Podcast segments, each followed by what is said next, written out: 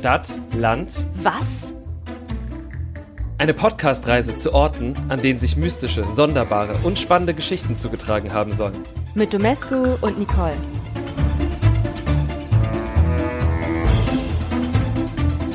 Ah, Stopp! hallo zur zweiten Folge von Stadt, Land, was? Hallo! Ich bin Domescu, wie in der vergangenen Woche auch schon. Und mir gegenüber sitzt Nicole. Und wir sind der Podcast, der durch die Welt reist, um die spannendsten und gleichzeitig weirdesten Geschichten zu erzählen. Dabei lotsen wir uns mit der Stadt-Land-Fluss-Methode rund um den Erdball. Heute bin ich dran mit dem Buchstaben H, den mir Nicole in der ersten Folge ausgelost hat. Harvey Heinrich. H wie Heinrich. Und äh, sie hat in der allerersten Folge mit dem allerersten Buchstaben im Alphabet angefangen, dem A. Und äh, ja, magst du uns vielleicht nochmal erzählen, was du uns erzählt hast? Ich finde das schön, dass A nicht nur der erste, sondern der allererste Buchstabe im Alphabet ist. Fängt ja auch mit A an, also sehr, sehr passend. Ich hatte in der letzten Folge vom Berg Aconcagua in Argentinien, in den Anden erzählt. Also es waren sehr, sehr viele A's. Und ich habe von einer Bergsteig-Expedition erzählt, die nicht ganz so lief, wie sie geplant war. Ja, das äh, ist sehr schön zusammengefasst. Ich denke, wer diese Folge, diese allererste Folge mit dem allerersten Buchstaben noch nicht gehört hat, kann sie auf jeden Fall oder sollte sie auf jeden Fall noch hören, weil ich fand sie auf jeden Fall sehr spannend.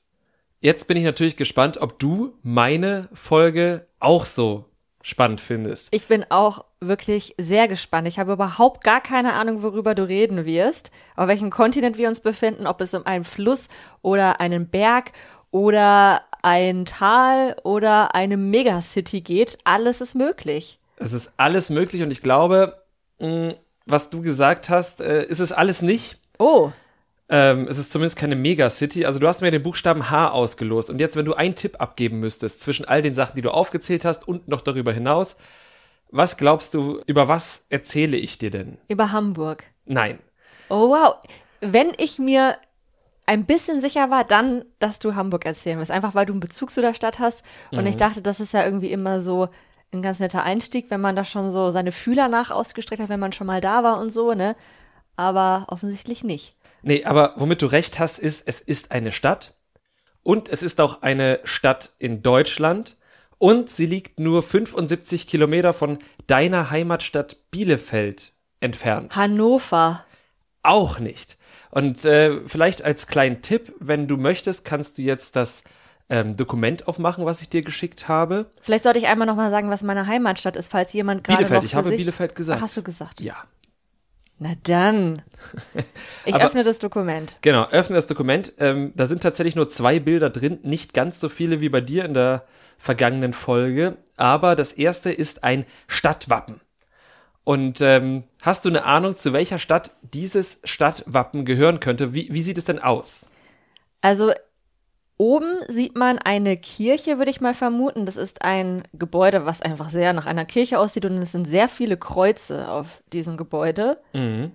Und darunter ist dann so ein Kreis auf rotem Hintergrund und dieser Kreis sieht aus wie so eine Spirale.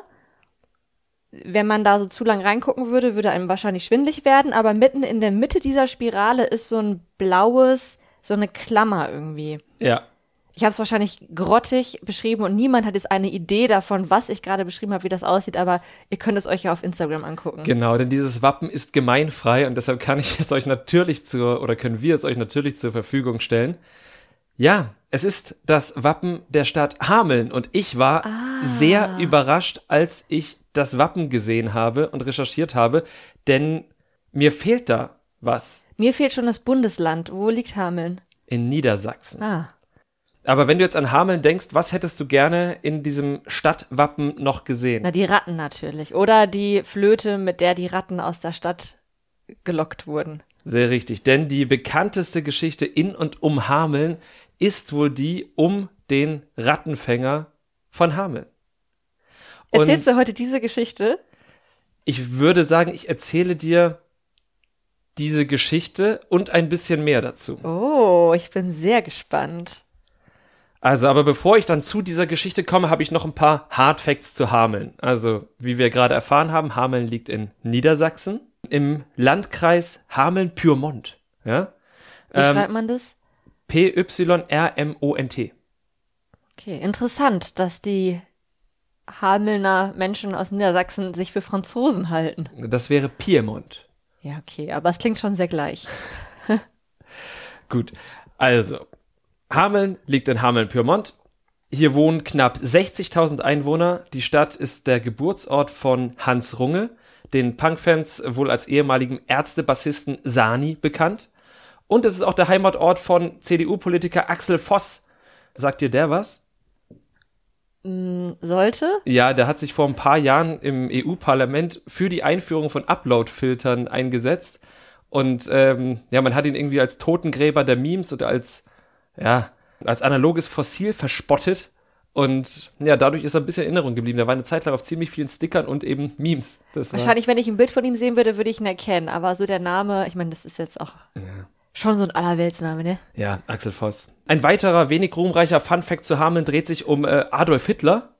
Ein etwas bekannterer Name. Auch mit H. Auch mit H. Der war bis zum Jahr 2017 nämlich noch Ehrenbürger der Stadt Hameln. 2017. 2017, genau. Ähm, klar, man muss dazu sagen, Hitler hatte sich in Deutschland zum Ehrenbürger in mehr als 3000 Städten, Orten und Käffern selbst ernannt. Die meisten haben aber eben nicht 72 Jahre gebraucht, um das wieder aufzuheben. Da fragt man sich ja, lag das jetzt daran, dass da 72 Jahre niemand in diese, auf diese Liste geschaut hat und es nicht aufgefallen ist? Oder war das irgendwie sowas, wo man sich dachte, oh, nee, da habe ich jetzt hab ich keine Zeit zu, das zu korrigieren. Das macht mal mein Nachfolger. Ich glaube, es war so. Es hat halt schon immer geruht, muss man auch tatsächlich sagen. Es hat dann schon geruht, aber, und, aber es war halt natürlich trotzdem, diese Ehrenbürgerwürde war halt offiziell noch da, auch wenn sie geruht hat. Und im Jahr 2017 war es dann aber soweit. Allerdings lief die Abstimmung im Stadtrat nicht ganz einstimmig. Es gab eine Enthaltung dabei. Wir wissen jetzt nicht genau. Ähm, Axel Voss. Axel, nein, das, ich glaube, der sitzt im EU-Parlament, von daher hatte der damit nichts zu tun. Ich tippe ja auf so eine ganz andere Partei, die da möglicherweise vertreten war. Ähm, aber neben Hitler wurde auch seinem nationalkonservativen Steigbügelhalter Paul von Hindenburg und Margarete Wessel, der Mutter von Horst Wessel, die Ehrenbürgerwürde entzogen. Ebenfalls mit einer Enthaltung. Aber schön, dass dann wenigstens mal so richtig aufgeräumt wurde, wenn schon mal aufgeräumt wurde. Nun aber zur Geschichte, um die es heute gehen soll. Und du hast es ja eigentlich schon erraten, aber du darfst auch gerne nochmal zum zweiten Bild herunterscrollen. Das mache ich. Oh, und ich sehe wahrscheinlich den Rattenfänger. Genau. Der hat ein sehr buntes Kostüm an. oh, Was, sehr gut, du hast es schon erkannt, ja. ja, also es ist ähm, gestreift in Gelb, Grün, Weiß, Rot, was nicht die Farben des Wappen sind, zumindest nicht des heutigen Wappen. Ähm, das sieht so ein bisschen clownsmäßig aus. Der hat auch so einen lustigen Hut. Hat eine ja, Flöte oder sowas, eine Klarinette, nee, keine Ahnung, irgendwas Flötenmäßiges in seiner Hand. Und da pustet er auch rein. Und dann sehen wir auch die Stadt Hameln in ganz, ganz klein. Also die ist ungefähr so groß wie sein Schienbein. Ein paar Rehe, ein paar Bäume. Dann gibt es den Rattenfänger nochmal auch in Miniatur auf der rechten Seite des Bildes. Und ich glaube, da sind dann auch Kinder, die ihm hinterherlaufen. Mhm. Mm, Ja, und so ein Fluss, ne? Genau, das ist die Hamel. Ah, ich dachte, da steht Weser drauf. Oh, das ist die Weser. Würde ich sagen. Die Hamel ist tatsächlich in der Nähe, dann ist das aber tatsächlich die Weser, wenn das da drauf steht. Bist du dir sicher oder? Nein, es ist die Weser. Okay. Wie stehst du denn zu der Sage? Also ich werde sie dir auch gleich nochmal erzählen, aber erstmal, wie stehst du grundsätzlich zur Rattenfängersage von Hameln? Ähm, neutral? Okay. Also, nee, ist, ist eine ganz schöne Sage. Also, ich glaube, der hat doch auch irgendwie, ich, ich nehme an, da gibt's wahrscheinlich verschiedene Versionen von, von dieser Rattenfängersage. Und ist es nicht irgendwie auch so, dass er jetzt gar nicht von vornherein irgendwie böse war und die Kinder weglocken wollte, sondern dass ihm Unrecht getan wurde? Du, du beantwortest das natürlich jetzt Ich beantworte das jetzt nicht sofort, ähm, beziehungsweise ich beantworte das eigentlich recht bald, weil ich gleich zur Nacherzählung dieser Geschichte komme Oh, oder dieser gespannt. Legende komme. Ähm, ich wollte nur wissen, was du für ein Gefühl damit hast, weil ich kann da mal ganz transparent mit umgehen. Ich habe die Geschichte zum ersten Mal gehört als norddeutsches Kind mit drei oder vier nicht. Das ist sehr früh. und ich habe mich sehr davor gegruselt. Weil du Angst hattest, dass der Weil dich ich auch Angst- mitnimmt. Weil ich Angst hatte, dass ich auch mit weggelockt werde und in der Weser ertrinke. Ach, die sind ertrunken, ne? Ja, Ah nein, nicht sind gar so- nicht ertrunken. Also, Aber die sind, glaube ich, gestorben. Also es war zumindest nicht, nicht gut, dass die weggelockt wurden. genau, also sie sind weggelockt worden. Ich glaube, ich habe es mir als Drei- oder Vierjähriger so gemerkt, dass sie in der Weser ertrunken sind. Sind sie aber nicht. Ah ja, okay. Aber gut, dann kann ich verstehen, dass du da Angst vor hattest als Kind. Mhm. Ja, ich glaube, ich wäre da erstmal ergebnisoffen hinterhergelaufen, hinter diese, hinter dem Rattenfänger. Okay, also ich würde sagen, weil jetzt hier relativ viel Halbwissen von meinem dreijährigen Ich und von deinem aktuellen Ich dabei war, würde ich jetzt sagen, holen wir uns alle mal auf einen Stand. Und das ist zwar, nett, dass wir dein dreijähriges Ich und mein heutiges Ich auf eine Stufe stellen. naja, zumindest mit dem Halbwissen, weil ich habe ja theoretisch schon diese Folge ein bisschen vorbereitet und mich eben mit der Variante der Gebrüder Grimm ein bisschen auseinandergesetzt. Okay, dann erzähl mal. Genau. Also, wir fangen an mit der Sage, die und das darf ruhig als kurze Triggerwarnung verstanden werden, das Töten von Tieren beinhaltet, wie auch das Entführen von Kindern. Das haben wir ja sogar schon ein bisschen Das gespoilert. haben wir jetzt. schon ein bisschen gespoilert, genau. Also, laut der Sage sei im Jahr 1284 ein wunderlicher Mann in Hameln gesehen worden. Er habe ein, du hast das schon auf dem Foto gesehen, buntes Gewand aus vielfarbigem buntem Tuch getragen und berichtete, er sei ein Rattenfänger. Er bot sich den Hamelnern als Söldner an und machte ein Angebot, das die Menschen vor Ort nicht ablehnen konnten. Gegen Geld wollte er Hameln von allen Mäusen und Ratten befreien.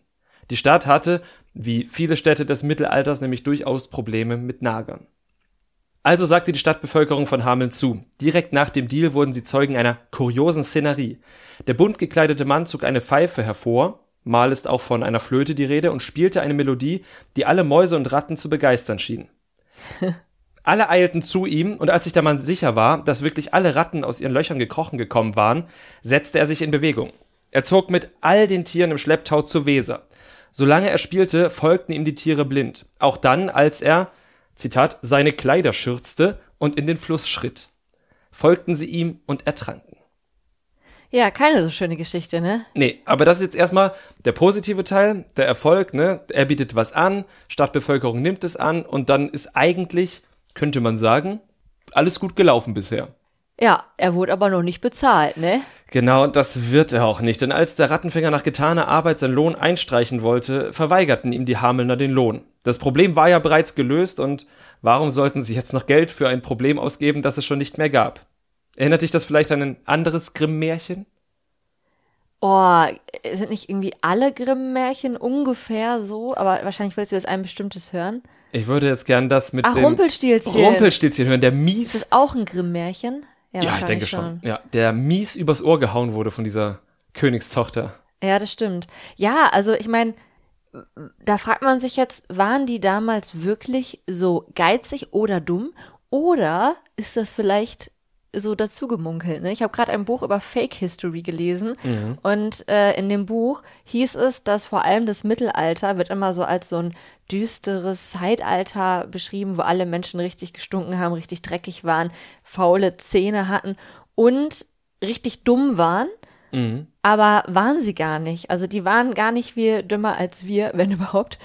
Und ähm, Ich glaube, genetisch sogar gar nicht dümmer. genau, genetisch gar nicht dümmer. Die hatten einfach nicht alle Mittel zur Hand, die wir jetzt haben.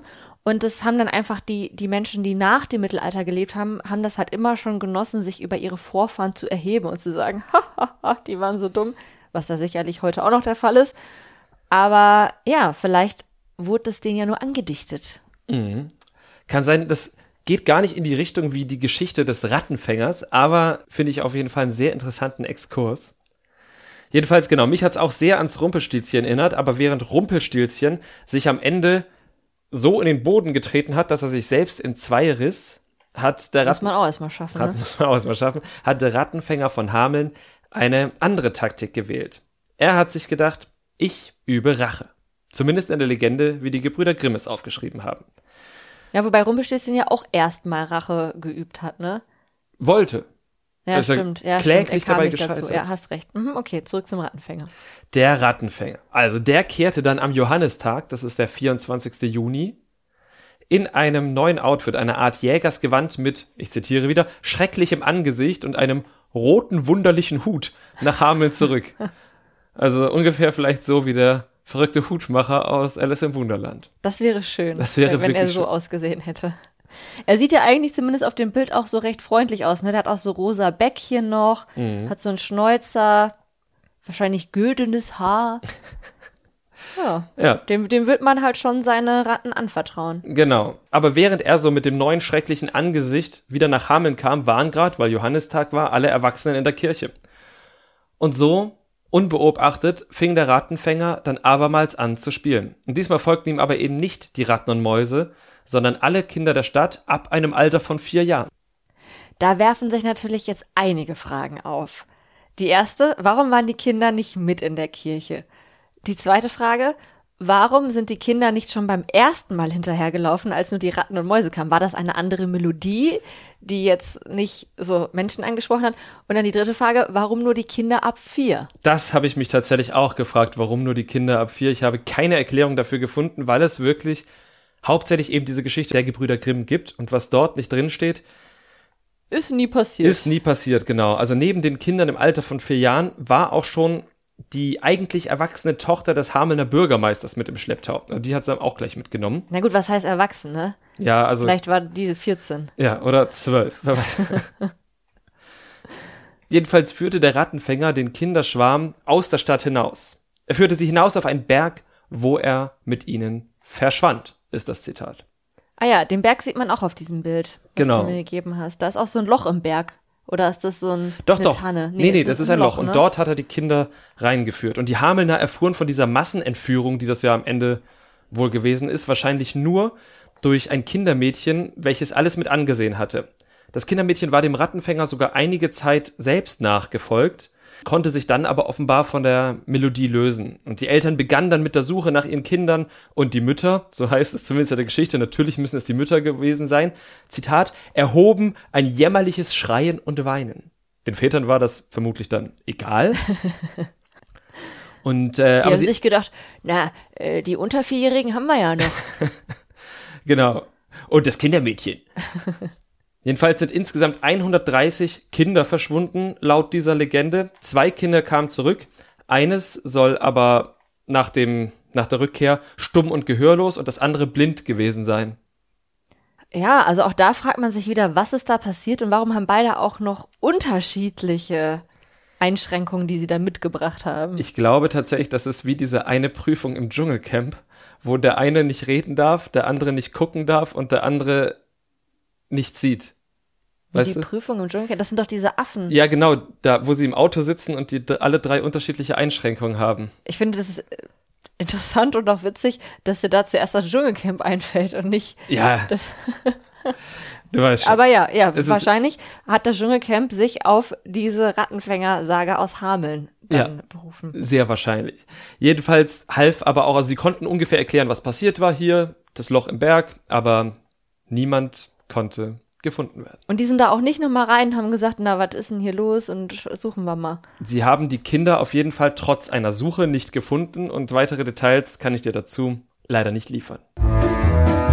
Ich hoffe aber, ich nehme dir und unseren anderen Zuhörenden jetzt nicht die Freude an dieser Geschichte, wenn ich sage, es spricht nicht so viel dafür, dass sich das Ganze wirklich so zugetragen hat. Du meintest, wir sollten jetzt nicht einen Mob gründen und alle in den RE nach Hameln steigen, dort den wahrscheinlich einzigen Berg, den es dort gibt, aufsuchen und da mit unseren Spitzhacken darauf eindreschen, bis sich ein Loch auftut und wir die ganzen Kinder befreien. Genau, das wäre einfach keine gute, keine gute Entscheidung, zumal die Kinder, sollte sich das Ganze überraschenderweise doch so zugetragen haben, jetzt schon rund 800 Jahre alt sein müssten und wahrscheinlich auch nicht mehr am Leben wären.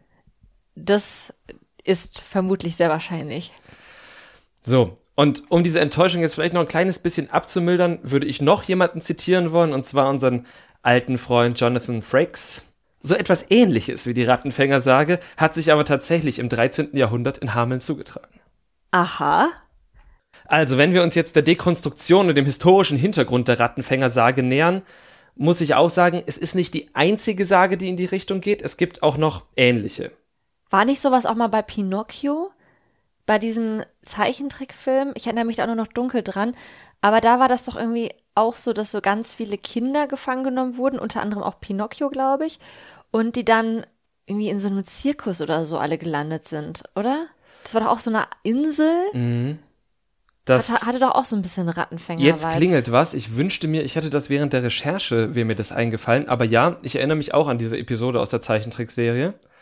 Ähm, aber auch schon vorher gab es mehrere, ich würde jetzt mal nennen, Adaptionen dieser Rattenfänger-Geschichte. Wahrscheinlich war Hameln dann ja auch die erste, würde ich mal fragen. Hameln war, zumindest was ich jetzt gefunden habe, die erste gewesen. Es gab dann auch noch im Jahr 1646, also 400 Jahre nach Hameln, ähm, ein Rattenfänger im österreichischen Korneuburg. Der hat auch erst Ratten ertränkt und dann Kinder aus der Stadt geführt. Er hat sie allerdings nicht in den Berg geführt, sondern auf einem Sklavenmarkt im Konstantinopel, dem heutigen Istanbul, verkauft.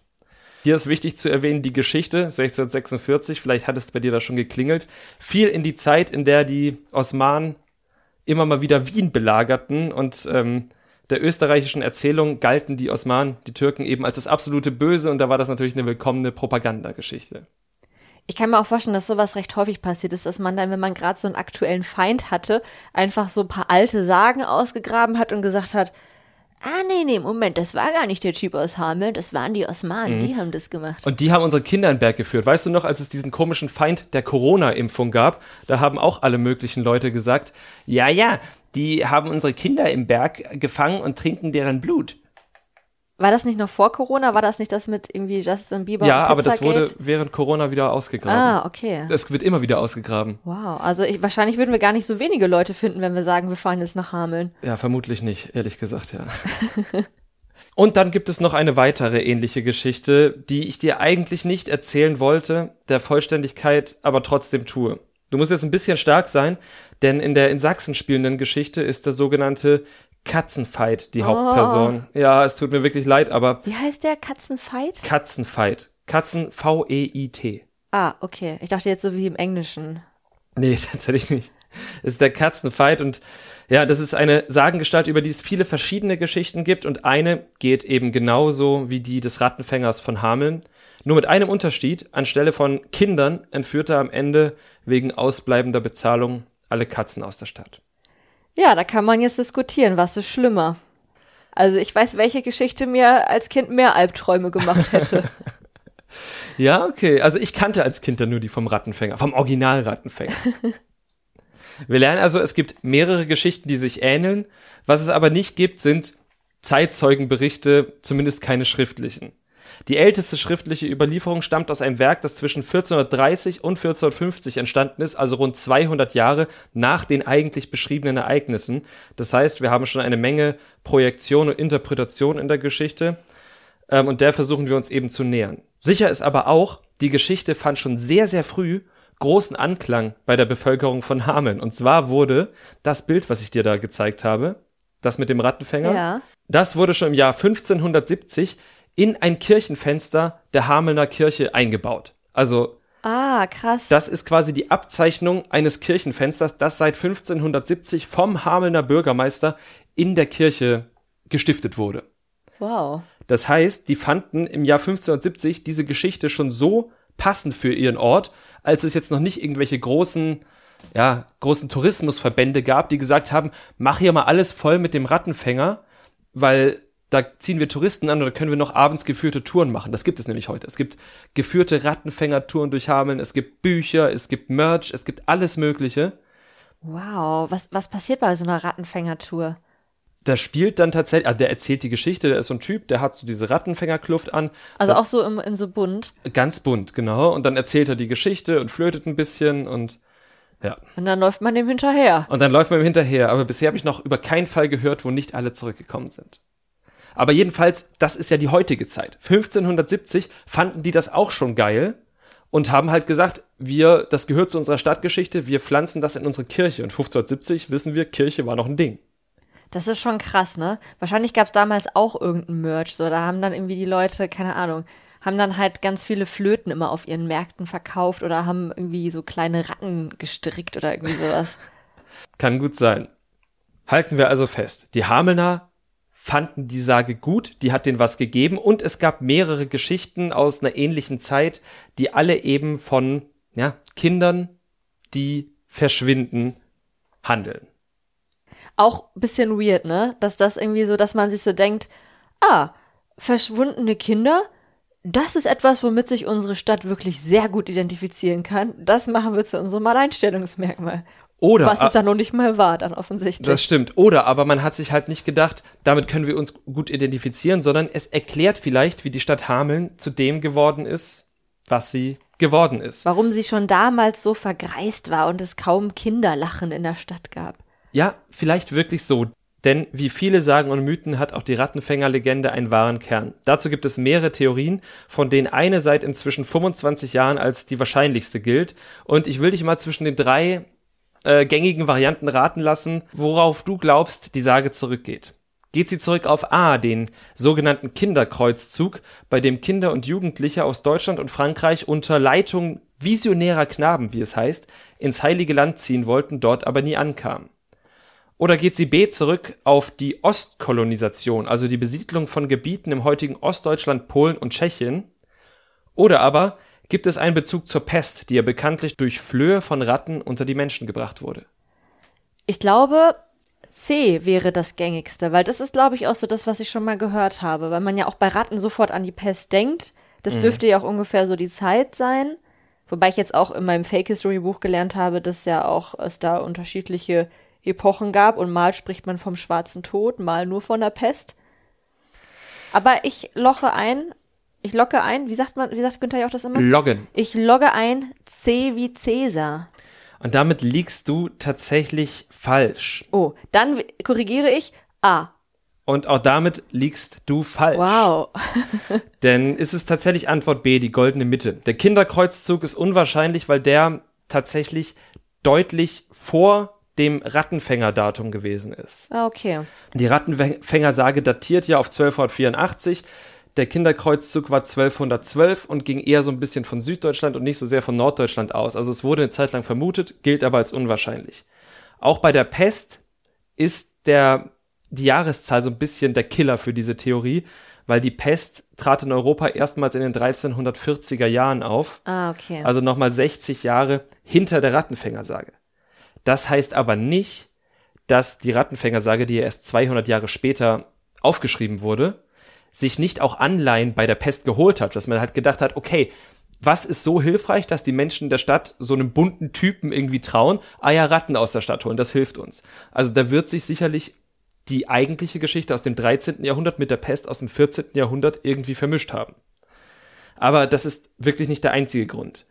Denn der Auszug der Kinder wird heute vor allem mit der Ostkolonisation erklärt. Der Rattenfänger könnte so eine Art Werber gewesen sein, der nach Hameln gekommen ist, um ja eben vornehmlich junge Menschen davon zu überzeugen, ihrem Leben in Hameln den Rücken zu kehren und sich eine neue Existenz im wenig besiedelten Osten aufzubauen. Also im low besiedelten Brandenburg, immer noch low besiedelt, in Tschechien, im heutigen Tschechien, Mecklenburg-Vorpommern, Polen. Das erklärt natürlich auch, warum er nur die Kinder ab vier haben wollte, weil so ein Dreijähriger, wenn du dem sagst, willst du dir nicht eine neue Existenz in Brandenburg aufbauen, der sagt vielleicht, ah, nee, du, ich probiere das erstmal hier in Hameln. Aber so ein Fünfjähriger, der sagt natürlich, ich bin dabei.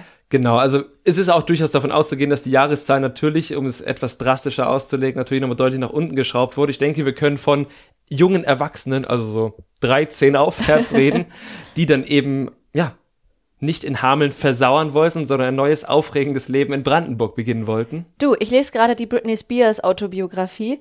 Britney Spears hat mit 13 schon mit ihrer Mutter Cocktails geschlürft, hat ohne ihre Mutter geraucht und ist Auto gefahren. Also ich würde sagen, vielleicht war das damals sogar schon wirklich eher so ab 10 aufwärts dann. Jedenfalls ist man dann auf jeden Fall alt genug, um nach Brandenburg zu ziehen. ja, definitiv.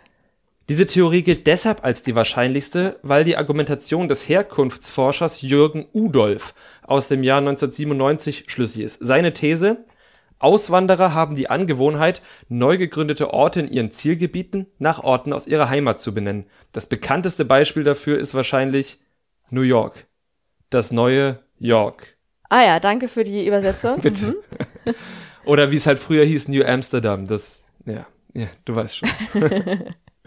Ich erkenne ein Muster. Und überhaupt sind ja viele Ortsnamen in den USA oder auch in Australien nach europäischen Städten benannt. Und diesen Effekt hat Udolf eben auch in der Region von Hameln wiedergefunden. Also so findet sich beispielsweise der Name des Ortes Hamelspringe, also dem Ort, wo die Hamel entspringt, in der Nähe von Hameln. auch in einem anderen Ort wieder, nämlich dem Ort Hammelspring, ein Örtchen bei Templin in Brandenburg. Es gibt mehrere so kleiner Beispiele, die man halt wirklich nur als Indizien hernehmen kann, weil es gibt auch Sprachforscher, die sagen, nein, Hammelspringe ist eine, eine Wort, eine Lautverschiebung von Havel, wo ja die Havel mhm. lang fließt. Aber Udolf hat mehrere so kleine Beispiele gefunden, wo man halt sagt, nein, das ist schlüssig. In Brandenburg, in Mecklenburg-Vorpommern, in Tschechien, Polen haben sich Menschen niedergelassen, die ursprünglich aus der Region um Hameln kommen. Beispielsweise gibt es in Mecklenburg-Vorpommern den Ort Großspiegelberg in der Nähe von Pasewalk. Und das hat wohl den Ursprung in der Grafschaft Spiegelberg in der Nähe von Hameln. Kommt da auch der Eulenspiegel her? Nee, der kam aus dem Süden. Der kam aus Mölln, aus Norddeutschland. Oh. Und außerdem gibt es Hinweise auf die Ansiedlung ehemaliger Hamelner in Olmütz. Das ist eine Stadt im heutigen Tschechien, direkt an der Grenze zum heutigen Deutschland. Denn dort fanden mehrere Sprachforscher heraus, dass im 13. Jahrhundert viele Namen, die sich im Hamelner Bürgerregister fanden, eben auch in Olmütz heimisch waren. Und da liegen einfach locker 400, 500 Kilometer dazwischen.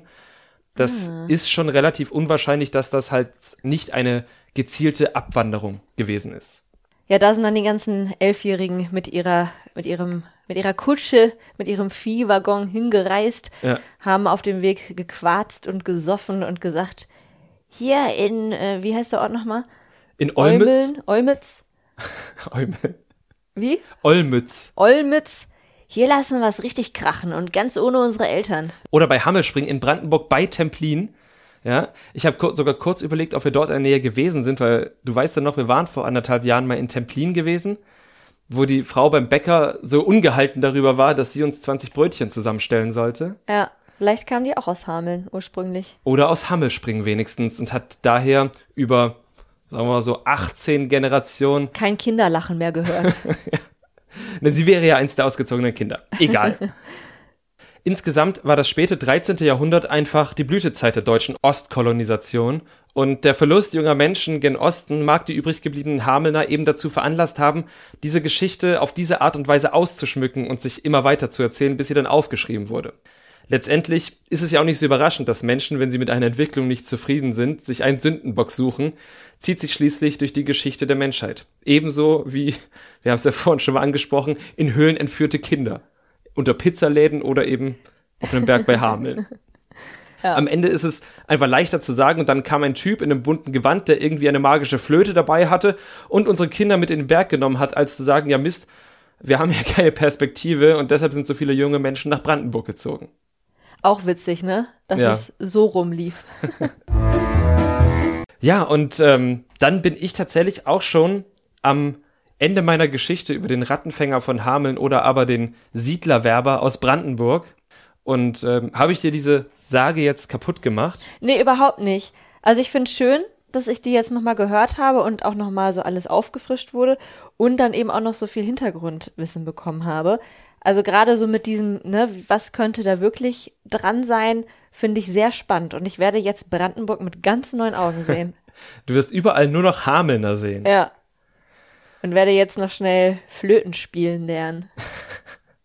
ja, also ich habe es ja vorhin schon mal kurz angerissen. Es ist einfach wirklich krass, wie groß diese Sage ist, dafür, dass sich wahrscheinlich wirklich ein paar ja, im Stolz getroffene Hamelner Eltern gesagt haben, Kacke, unsere Kinder sind alle nach Brandenburg gegangen. Ja. Weil es gibt Spiele, Bücher, Filme, Serien, die die Geschichte aufgreifen. Wahrscheinlich auch diese Pinocchio-Episode, von der du erzählt hast, ne? Und ja, diese Geschichte ist wirklich überall, auch in den gängigsten Verschwörungstheorien, über sinistre Personen, die Kinder entführen. Und ich finde es einfach wichtig, dass man sich immer anguckt, wo kommen Geschichten her? Also wo kommt auch diese Geschichte her, die man ja wirklich schon als dreijähriges Kind wie ich sehr traumatisierend findet. Aber heute, jetzt mit 34, wie alt mhm. bist du, 33? 34. 34, weißt du, keine Sorge, ich muss nicht nach Brandenburg. Ja, ich muss nicht nach Brandenburg. Wahrscheinlich hat es mich deshalb aber noch geschaudert, so ein kleines bisschen. weil als ich das einmal so ein bisschen grob für mich geübt habe, da warst du gerade nicht da, es war schon dunkel. Und ich konnte das nicht bis zum Ende durchziehen, weil, naja, es war, hat mich dann schon geschaudert. Ich weiß jetzt nicht, ob, ob da ein Kindertrauma wieder hochgeholt wurde oder ob es war, weil ich wusste, dass die Kinder gar nicht in einen coolen Berg geführt wurden, sondern nach Brandenburg. Ja, da, da weiß man wirklich nicht, was schlimmer ist, ne? Oder doch in der Weser ertrunken sind. Oder doch in der Weser ertrunken. Das sind sie ja nicht. Das dachte ich mit drei. Aber das sind nur die Ratten. Das sind nur in Anführungszeichen die Ratten und Mäuse gewesen. Ja. Hast du noch Fragen zur Geschichte? Ich glaube nicht, nee. Ich finde, du hast es wirklich sehr gut erklärt. Vielen Dank dafür. Dann danke ich dir fürs Zuhören und natürlich allen anderen Zuhörenden auch. Und dann ist es, glaube ich, für uns an der Zeit, den nächsten Buchstaben auszulosen. Denn in der nächsten Folge, die in zwei Wochen kommt, erzählst du mir wieder eine andere Geschichte. Und jetzt fängst du an, das Alphabet runterzuzählen und ich sag Stopp. Richtig? Genau. A, Stopp. S. S wie Siegfried. S wie Siegfried. Genau. Alles klar. Ich werde mir was einfallen lassen und hoffentlich wird es spannend. Gut, ich bin sehr gespannt, was du mir mit S erzählen wirst. Und dann würde ich sagen, geh mal an zum Recherchieren. Wir hören uns in zwei Wochen.